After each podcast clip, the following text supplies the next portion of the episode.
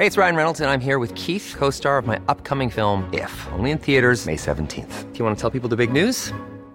All right, I'll do. Sign up now and you'll get unlimited for $15 a month in six months of Paramount Plus Essential Plan on us. Mintmobile.com slash switch.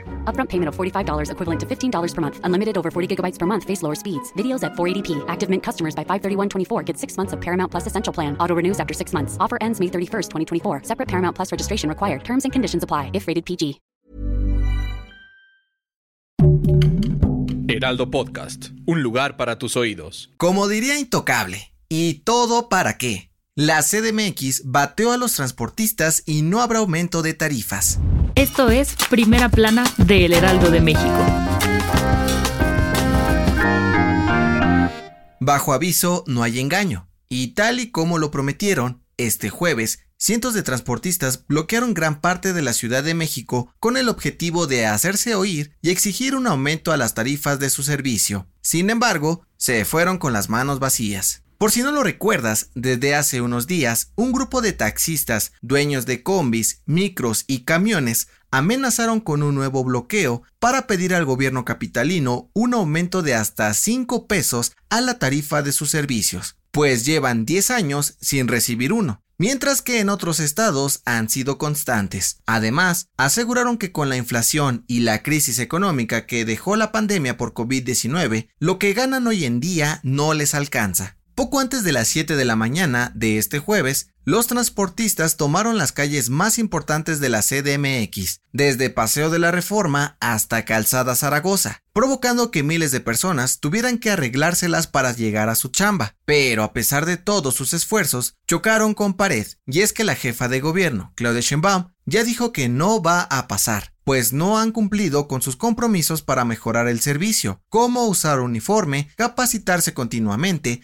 tener limpias sus unidades y, claro, cumplir con el reglamento de tránsito. Además, aseguró que en los últimos años, las autoridades chilangas han dado diferentes apoyos económicos al transporte público, pero un aumento pegaría duro a los bolsillos de miles de familias, ya que están pidiendo una tarifa muy alta.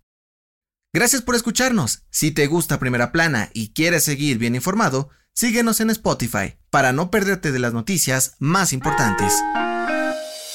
El próximo domingo 5 de junio, México vivirá una nueva jornada electoral. Aguascalientes, Durango, Hidalgo, Oaxaca, Quintana Roo y Tamaulipas elegirán nuevo gobernador y 430 cargos públicos más. Y según la consultora Etelec, este proceso ha sido el más violento, al menos en redes sociales. ¿Cómo? Pues según los expertos de la consultora, entre el 1 de septiembre del 2021 y el pasado 31 de mayo, se registraron más de 70 ataques contra políticos y candidatos. Y es que los agresores han acechado sus celulares o cuentas de redes sociales para espiarlos y tener acceso a información delicada con la puedan difamarlos. Pero eso no es todo. También han obtenido contactos de sus amigos y familiares para extorsionarlos y sacarles dinero a cambio de no revelar algunos secretos. De acuerdo con el director de Etelec, estas prácticas se usan para influir en el voto de la población y de paso borrar del mapa a un candidato o partido político, por lo que esperan que las autoridades tomen acciones para evitar este tipo de ataques en el futuro.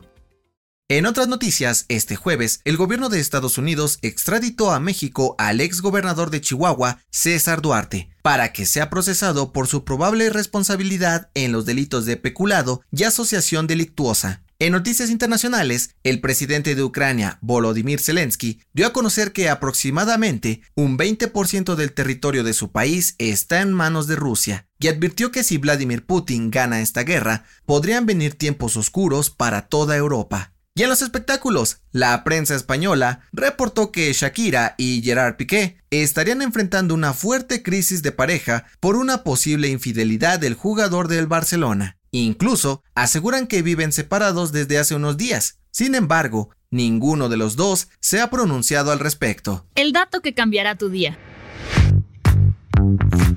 Hoy se celebra el Día Mundial de la Bicicleta. Ya aunque no lo creas, las primeras versiones de ellas eran un tanto diferentes a como las conocemos ahora. Su invención se le atribuye al científico alemán Karl Dreis, quien en 1818 diseñó un vehículo al que llamó velocípedo, con dos ruedas y sin pedales. Sí, las personas se impulsaban con los pies como Pedro Picapiedra. Este primer intento fue perfeccionado años después y finalmente fue bautizada como bicicleta en Francia, por allá de 1860. Según el sitio Worldometers, se estima que en el mundo hay alrededor de mil millones de bicicletas, el doble que de coches, y cada año se producen alrededor de 50 millones. Yo soy José Mata y nos escuchamos en la próxima.